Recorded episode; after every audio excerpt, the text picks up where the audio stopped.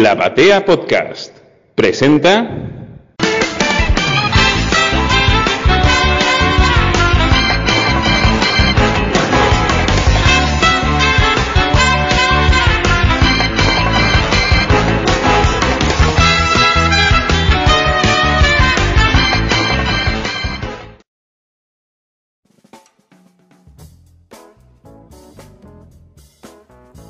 Hola, ¿cómo están? Bienvenidos a un nuevo episodio de Crónicas Superheroicas por Podcasts y en la Batea. Y hoy tendremos un episodio muy especial, porque vamos a celebrar el 90 aniversario de la historia que fue la piedra fundacional del primer superhéroe, del que comenzó todo. Sí, por supuesto, hablamos de Superman y hablamos de The Reign of the Superman, El reinado del superhombre. Ese cuento que publicaron dos jóvenes en el año 1933 y que por supuesto sería un primer boceto de lo que vendría con Superman cinco años más tarde. Los jóvenes Jerry Siegel y Joy Schuster se habían conocido a principios de los años 30 en el colegio secundario en Cleveland y inmediatamente descubrieron su mutua pasión por la ciencia ficción y por contar historias extraordinarias. De a poco fueron bocetando proyectos, sueños, para ir plasmándolos Jerry en las palabras y Joe en los dibujos. En 1933, los jóvenes de 19 años llevaron a cabo uno de sus sueños. Crearon un fanzine. A Science Fiction, The Advanced World of the Future Civilization. En enero de ese año, de 1933, publicaron el tercer número. Y en ese tercer número salió la historia El reinado del superhombre, que Jerry Siegel escribió bajo el seudónimo de Herbert S. Fine, que era el que empleaba en esa época. Y los dibujos fueron, por supuesto, de Joe Schuster. Pero en este episodio va a ser especial. No vamos a hablar del trasfondo de, cómo se escribió o, o, de, o, de, las historias que hay detrás de, de esta publicación. Eso lo vamos a dejar quizás para las crónicas escritas. En este episodio vamos a escuchar en forma de radioteatro todo el cuento del reinado del superhombre, para que quienes no lo pudieron leer, no lo conozcan, lo puedan disfrutar desde otro lugar. Porque además, esta semana fue el día del radioteatro en la Argentina, el 30 de agosto, el 27 de agosto fue también en Argentina el día de la radiodifusión, y el radioteatro ha sido el medio por el cual los personajes que hoy por hoy nos fascinan en el cine, en la televisión, en el streaming, tuvieron su primera aparición mediática fuera del papel. Y de paso también despunto un vicio, no es un vicio, sino parte de mi profesión, que es la, artística. Y durante muchos años eh, tuve el privilegio de poder dedicarme a los radioteatros de Argentores de la Asociación de Autores de la Argentina.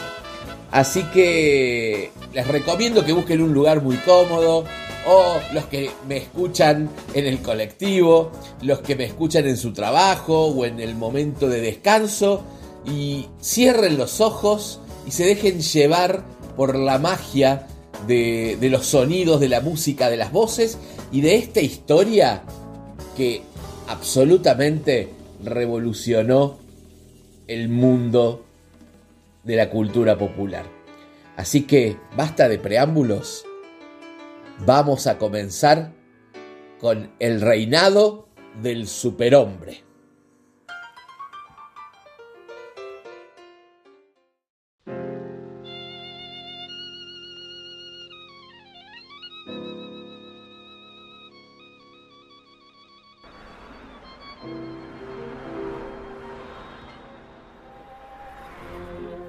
La fila del pan.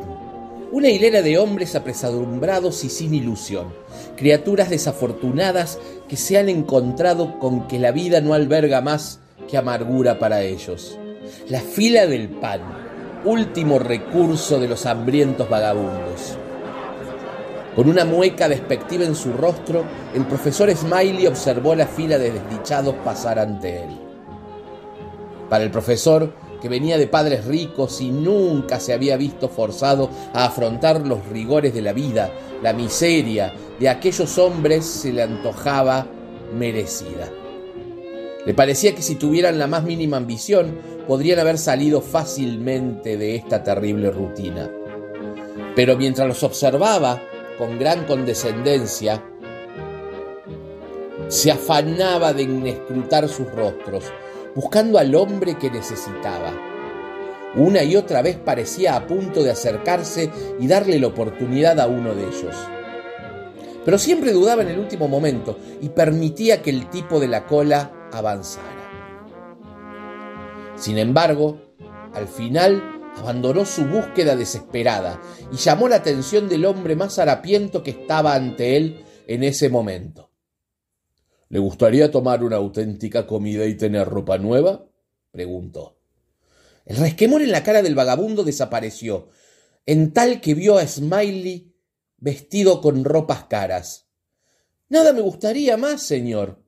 Y luego, repentinamente suspicaz, ¿qué quiere que haga yo por usted? Nada ilegal, espero. El profesor Smiley se rió. Le aseguro que mis intenciones son puramente humanitarias. Pero si tiene dudas. No, no, no, interrumpió el hombre saliéndose de la fila. Por supuesto que no, señor. Pero, ¿quién es usted? El profesor se presentó. Ernest Smiley, químico. El indigente hizo una reverencia. Bildon, caballero de la calle a su servicio. Smiley no tuvo problemas en convencer a Dan para que entrara en su coche. Cuando arrancaron, algo en su interior le resultaba exultante. En pocos minutos comenzaría con el experimento que, estaba seguro, iba a dar resultados asombrosos. Ahora que había conseguido un sujeto humano, Smiley observaría en primera mano cómo reaccionaría su compuesto químico en el sujeto cuando lo tuviera en su interior. Totalmente ajeno a las siniestras intenciones del profesor, Dan se sentó junto a él, alegrándose de su extraordinaria suerte. Algún tiempo antes, Smiley había conseguido un fragmento de meteorito y tras someterlo a un análisis químico, encontró la presencia de lo que él sospechaba que era un nuevo elemento, tras una investigación más profunda, había descubierto que ejercía una extraña influencia sobre los animales de laboratorio o los que se le había administrado. Solo quedaban unos gramos de la preciada sustancia. Dan iba a ser el recipiente de la mitad de ellos, aunque él no tenía ni la menor idea. Al rato, el profesor estacionó frente a su casa. Se apresuró hacia ella, seguida por Don. Smiley dio instrucciones a su mayordomo para vestir a Don con uno de los trajes del profesor. Cuando Dan volvió a presentarse ante Smiley, parecía un eco lejano del hombre andrajoso que había entrado en la casa. Por primera vez en semanas, su rostro estaba perfectamente afeitado. Ropas limpias e impecablemente planchadas habían reemplazado sus rotos harapos. Tenía un halo de confianza a su alrededor que sorprendió a Smiley. El profesor lo sorprendió con una cálida sonrisa. Menuda transformación. Parece imposible que seas el mismo hombre. Don asistió. Sí, es posible. Para mi parecer respetable, aunque me resulta difícil de creer que usted esté haciendo esto solo por pura amabilidad. Supongo que he recibido muchos golpes. La mueca genial de Smiley se desvaneció y su mirada se endureció. ¿Aquel hombre sospechaba? Dan continuó nervioso, pero creo que finalmente me he topado con lo que ya dudaba que existiera. Una vez más, Smiley sonrió. Usted dijo algo de una comida, comentó Bill No he comido en varios días. Al instante, el profesor era un perfecto anfitrión. Discúlpeme por mi descuido. Por favor, tome asiento. El profesor salió de la habitación y si Dan hubiera podido ver la expresión triunfante en su rostro, habría tenido un motivo para preocuparse. Al momento, Smiley regresó empujando un pequeño carrito. En la plataforma había una fuente de comida humeante. Sírvase, le invitó. Dunn no perdió el tiempo en aceptar. Se dejó de educación y atacó al plato directamente. Devoró la comida como una criatura muerta de hambre, sin prestar atención a ningún tipo de convencionalismo. Se comió un enorme sándwich en grandes mordiscos. La mirada del profesor brilló de forma singular cuando Don se tragó de un sorbo el café.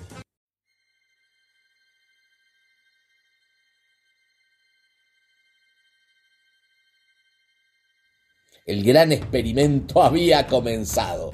Smiley había mezclado su compuesto químico con el café. No mucho después, Dan se reclinó en su silla frunciendo el ceño. Me siento mareado, se quejó. Eh, hoy he debido de comer demasiado. Tal vez deberías retirarte, aconsejó Smiley educadamente. Podemos hablar por la mañana sobre algo que quiero ofrecerte. Espera un momento mientras aviso al mayordomo. Vuelvo enseguida. Aunque su cabeza estaba ardiendo bajo una terrible presión, Dan pudo sentir el aura del malvado triunfo que envolvía al profesor. Se le ocurrió por primera vez que Smiley podía haberlo convertido en el sujeto inconsciente de algún experimento siniestro y terrible. Cuando el profesor abandonó la sala, Dan rebosaba de un deseo salvaje de escapar. Sus ojos erráticos y frenéticos se posaron sobre una ventana. Cuando Smiley regresó a la habitación con el mayordomo, no vio a Dan. Con satisfacción, Smiley dedujo que Dan se había desmayado y caído al suelo, pero cuando miró al suelo y no vio ni rastro de su víctima, observó por toda la sala con creciente alarma y horror sabiendo que algo había salido mal. Y al reparar en la cortina que se agitaba por el viento de la ventana abierta, se maldijo a sí mismo. Dan había escapado.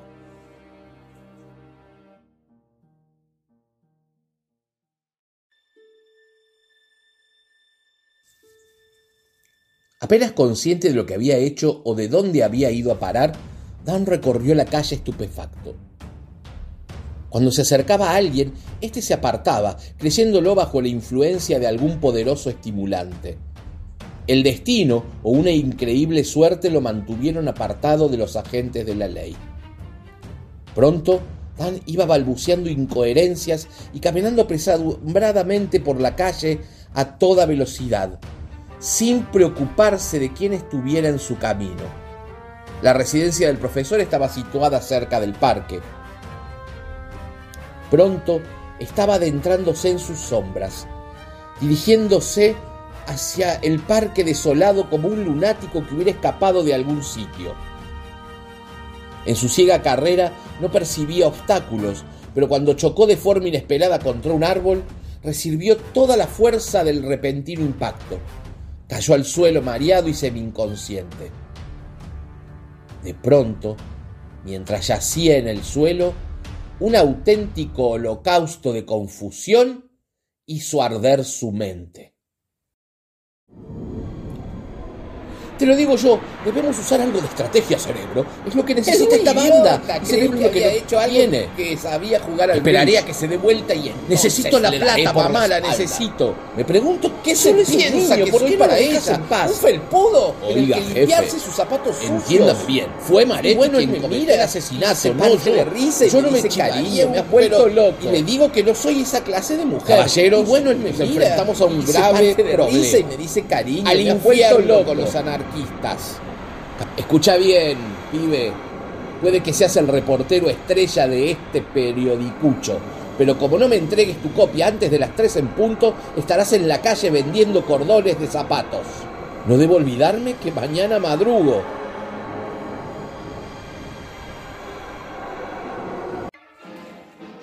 Dan sacudió la cabeza.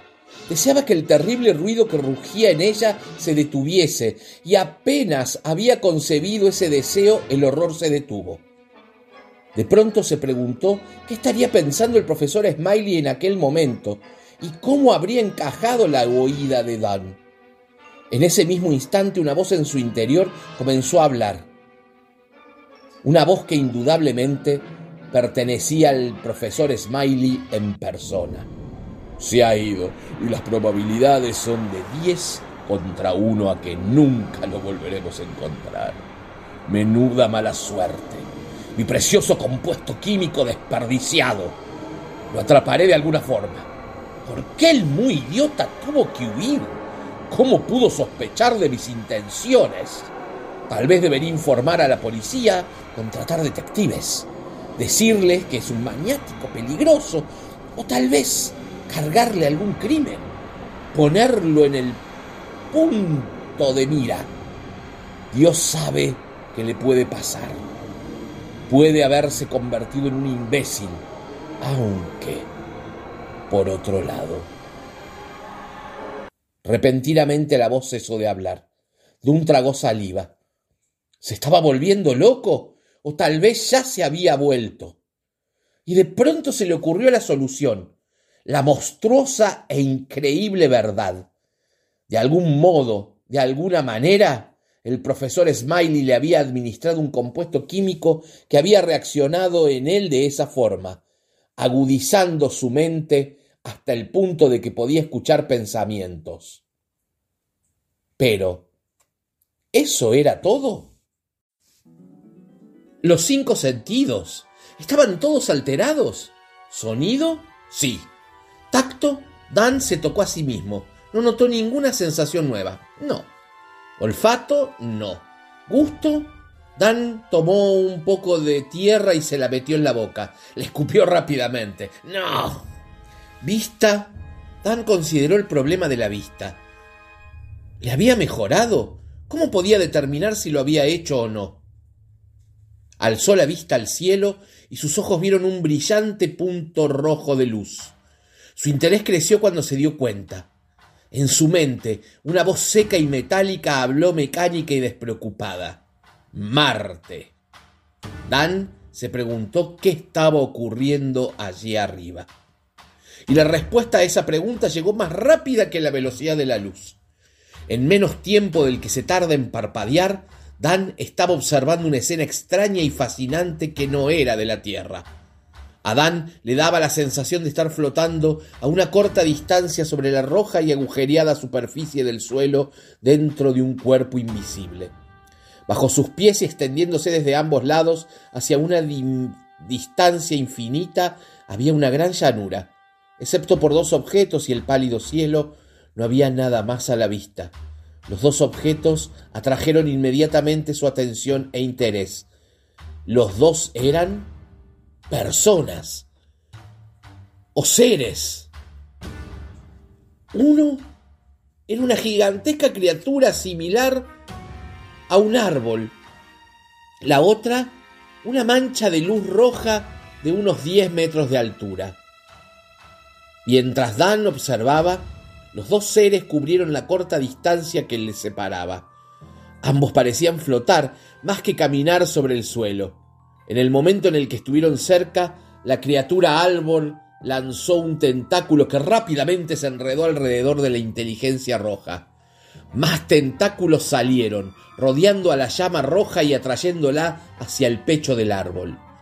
En aquel instante, las dos monstruosidades alienígenas luchaban con grandes esfuerzos para destruirse mutuamente.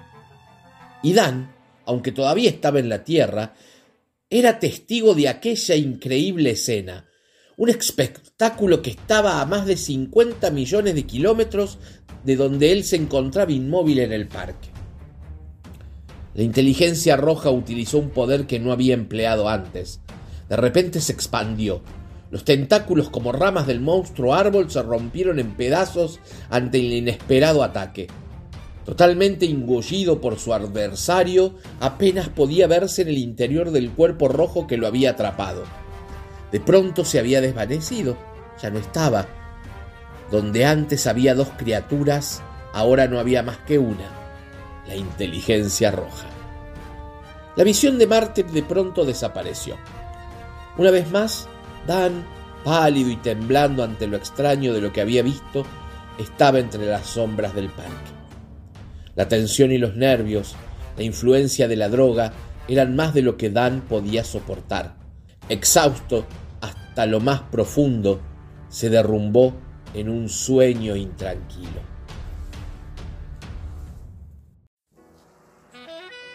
Cuando la cosa que había sido Bill Dunn se despertó a la mañana siguiente, recordaba los alrededores y su propia ropa de forma vaga. Abruptamente la memoria le volvió. Con una risa de puro nerviosismo se levantó sobre sus pies y estiró los brazos. Después comenzó a seguir su camino hacia distritos con mayor densidad de población. Mientras caminaba, se hablaba a sí mismo. ¡Idiota!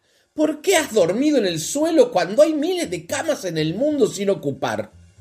Por dinero, claro, esa es la razón. ¿No tenías dinero? ¡Qué divertido! El dinero es la cosa más sencilla de conseguir en este planeta. Y vos te la pasás un año entero vagabundeando mientras podrías haber estado viviendo la vida de un príncipe. Una existencia incomparablemente sencilla. Es el mayor pecado. Debo expiar eso. Debo remediar mi condición financiera. Eso no va a ser difícil.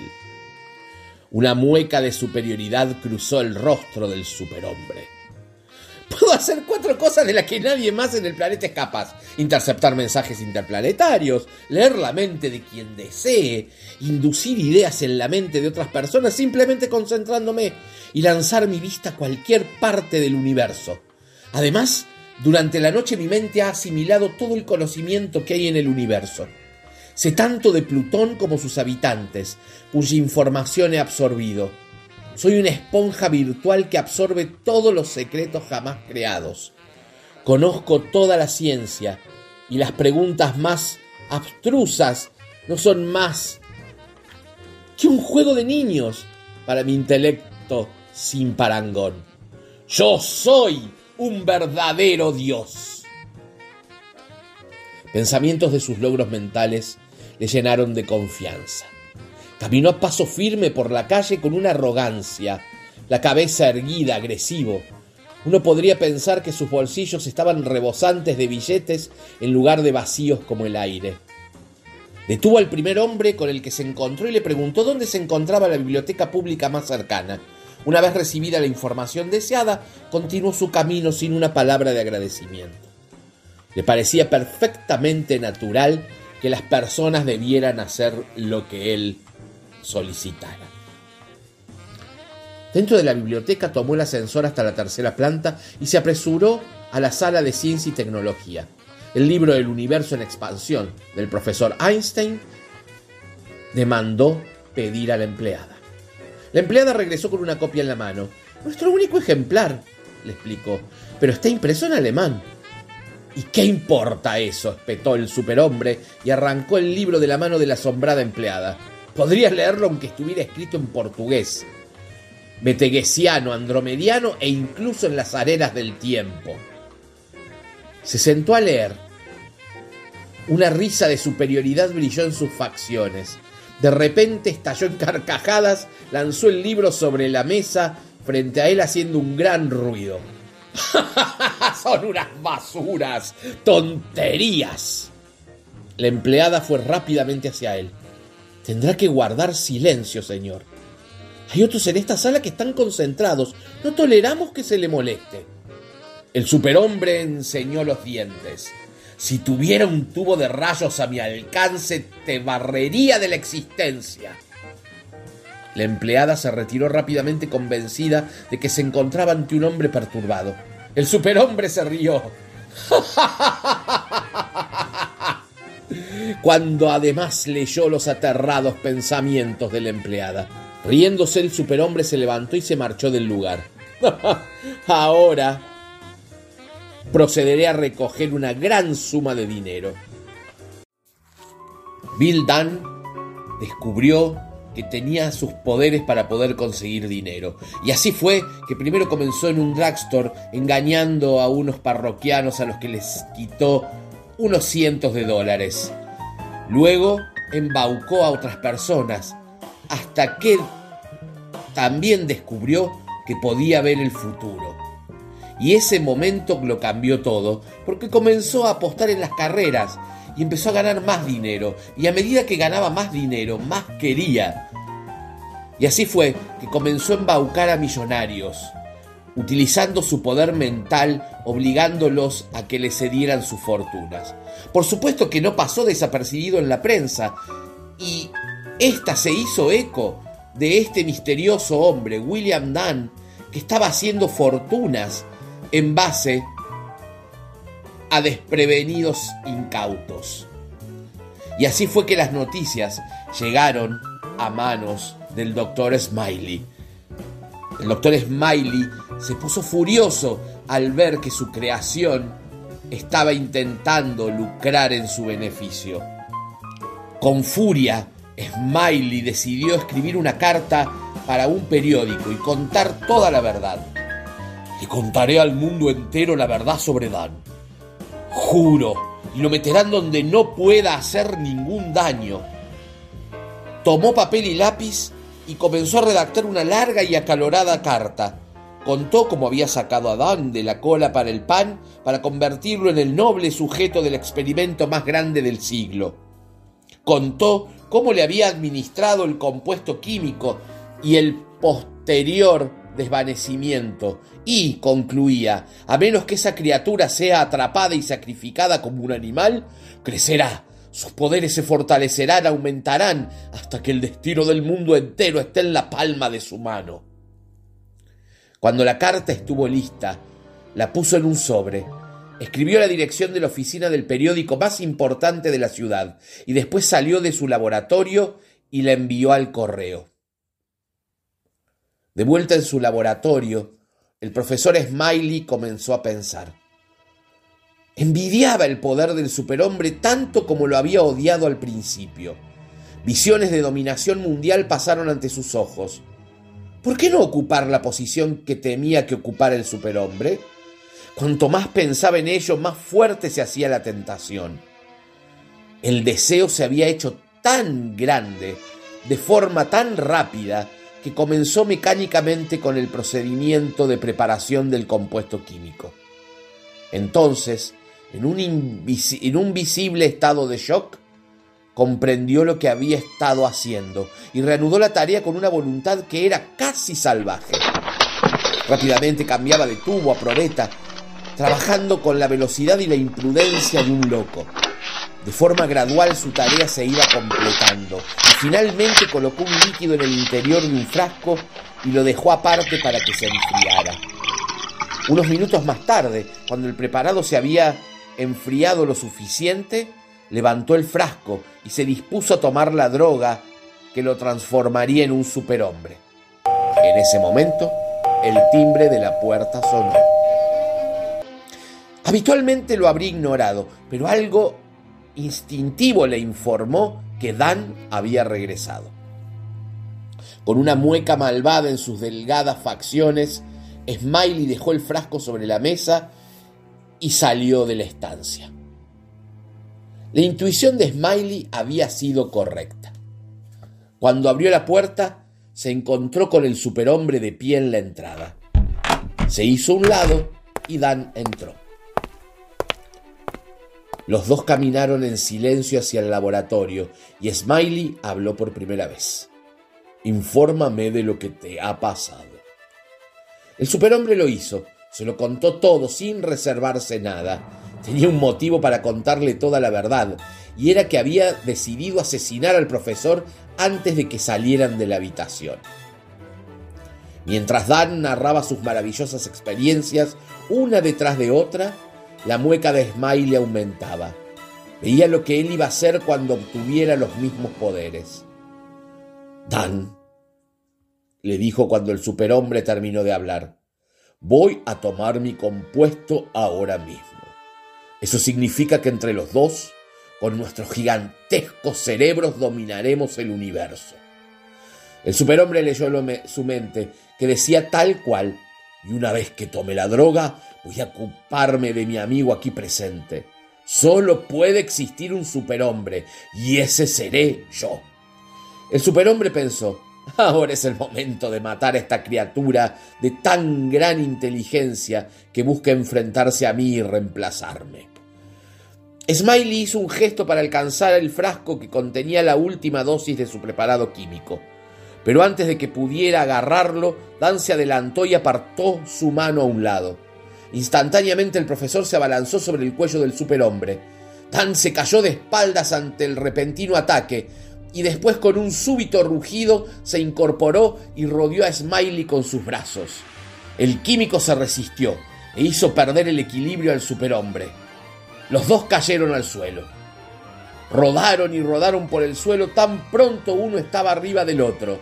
Era una batalla en la que estaba en juego algo casi inconcebible, porque quien resultara vencedor sería quien dominaría el universo. De pronto, el profesor Smiley se libró del agarre de su adversario, se incorporó de un salto y corrió hacia la mesa donde, se, se encontraba el frasco.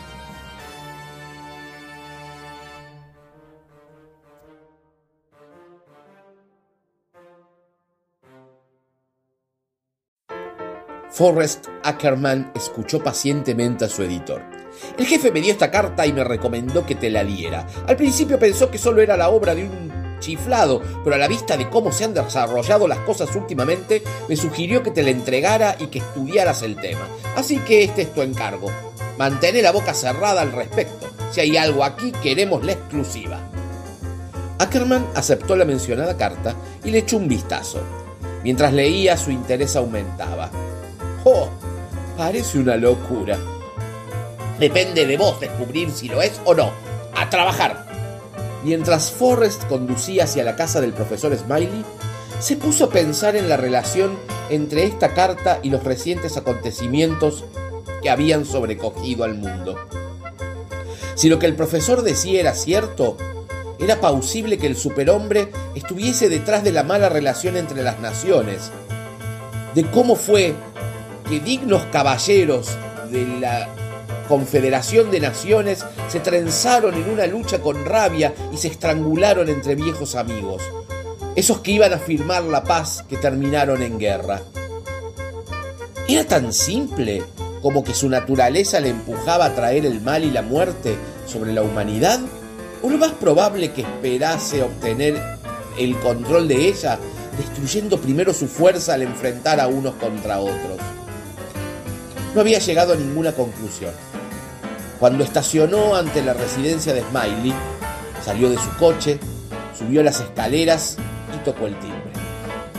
Esperó y no hubo respuesta. Insistió, obteniendo el mismo resultado. Impaciente, puso su mano sobre el picaporte y lo giró. La puerta se abrió. Por un momento tuvo dudas, pero entró. Caminó de habitación en habitación sin encontrar a nadie, y entonces entró en el laboratorio. Su primer pensamiento fue que había dado con algo importante. Toda la habitación estaba hecha un desastre. Mesas, sillas, armarios, todo estaba por los suelos. La cristalería estaba hecha añicos. Había signos evidentes de una pelea. Al reportero se le escapó un suspiro cuando encontró una larga mancha roja en el suelo sangre seca. ¿Pero de quién? Las ideas inundaron su mente, algunas incoherentes, otras razonables, pero algunas no debían ser descartadas. El profesor Smiley había sido uno de los hombres implicados en la pelea. Parecía lógico que el otro hubiera sido Dan, el superhombre. Pero ¿quién había ganado la batalla? ¿De quién era la sangre que había en el suelo? Se le ocurrió una posibilidad. Smiley podría haber desarrollado la ambición de dominar el mundo. Quizás se había producido una discusión y la resultante pelea en la que uno de los dos había sido asesinado. Entonces, ¿quién había salido victorioso? Y fuera quien fuese el vencedor, ¿es a quien debía culparse porque el mundo se encontraba al borde de una guerra? Forrest salió corriendo de la casa y subió a su coche. En un instante arrancó y se dirigía por las calles hacia las oficinas de su periódico. Pero apenas había avanzado unas docenas de cuadras cuando empezó a comportarse de un modo incomprensible. En lugar de continuar por el camino que le había llevado directamente a su destino, giró por la calle lateral y tomó otra carretera que iba paralela a la que había estado conduciendo. Iba justo en la dirección contraria. De repente se le olvidó el asombroso descubrimiento que había hecho. En su lugar tenía la impresión de que estaba cumpliendo con un encargo que iba a llevarlo a una calle y a un número en concreto. En unos minutos estacionó ante un edificio. Entró en él. Le recibió un hombre cordial y muy sonriente que lo guió hasta la una oficina polvorienta. ¿El señor Dan? preguntó Forrest. Sí, tome asiento. Forrest obedeció. Al instante, barras de metal se doblaron alrededor de él desde los lados de la silla, atrapando sus brazos, pechos y piernas con una garra irrompible. En ese momento Forrest comprendió lo que había pasado. Había sido conducido hasta allí por el poder y la voluntad del superhombre. El superhombre se había sentado en su mesa y miraba al reportero cara a cara. ¿Quién sos vos? gritó Forrest. ¿Smiley o Dan? El superhombre no respondió inmediatamente. Parecía perdido en su propia concentración. De pronto pareció darse cuenta de que Forrest había hecho una pregunta. ¿Smiley o Dan? repitió confundido. La memoria le regresó. Ah, sí, Dan. ¿Mataste a Smiley? Maté a Smiley. ¿Y qué vas a hacer conmigo? Tengo un pequeño asunto del que ocuparme antes de deshacerme de vos, respondió monótonamente.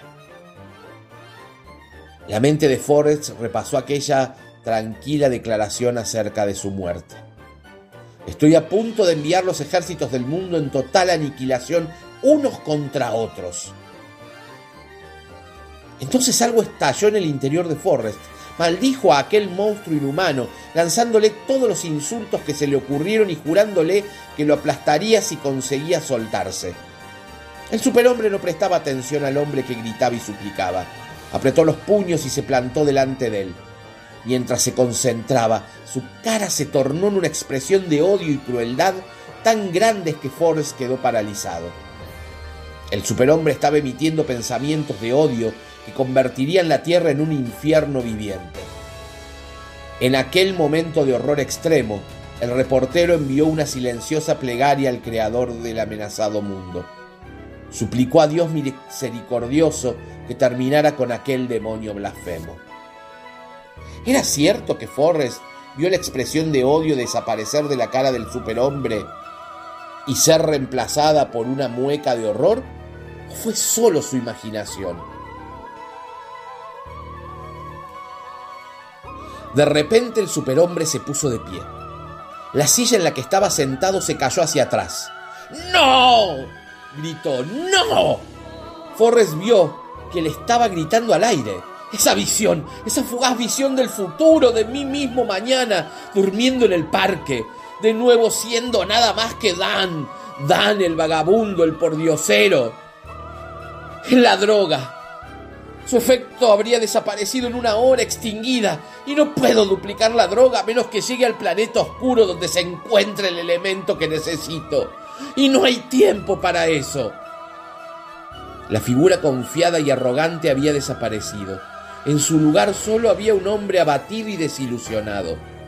Dan levantó la cabeza y contempló al reportero. Ahora veo lo equivocado que estaba. Si hubiera trabajado por el bien de la humanidad, mi nombre habría sido recordado en la historia como una bendición en lugar de una maldición. Se acercó a la silla y accionó un mecanismo en su lateral. En 15 minutos serás liberado automáticamente. ¿Y yo? Deberé regresar a la fila del pan.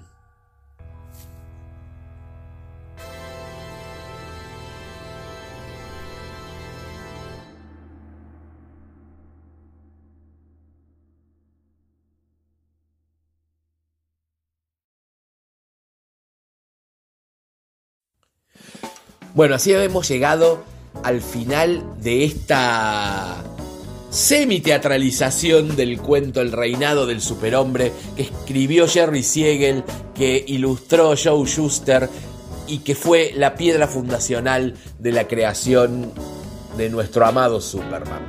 Seguramente en las crónicas superheroicas escritas en Instagram voy a ampliar sobre un poco más de la historia de la publicación de este cuento y, y de los sucesos que lo rodearon. Así que bueno, los invito a seguirme en Crónicas Superheroicas por Instagram, por Facebook o en mi cuenta personal de Instagram, Patricio López Tovares. Y como siempre les agradezco que estén sintonizando este podcast. Espero siempre sus comentarios, sus opiniones que nos sirven para seguir creciendo. Y por supuesto que los vamos escuchando muy buena música, que fue con la que abrimos el programa, Cannonball Adderley, un yacero de aquellos al que le agradezco a mi socio y compañero Santi Yoga, que fue quien me hizo conocer a este músico increíble. Va dedicado este programa. Y bueno, nos vemos la próxima semana con más crónicas superheroicas por podcasts y por supuesto, ¿en dónde? En la batea. Que tengan una muy buena semana.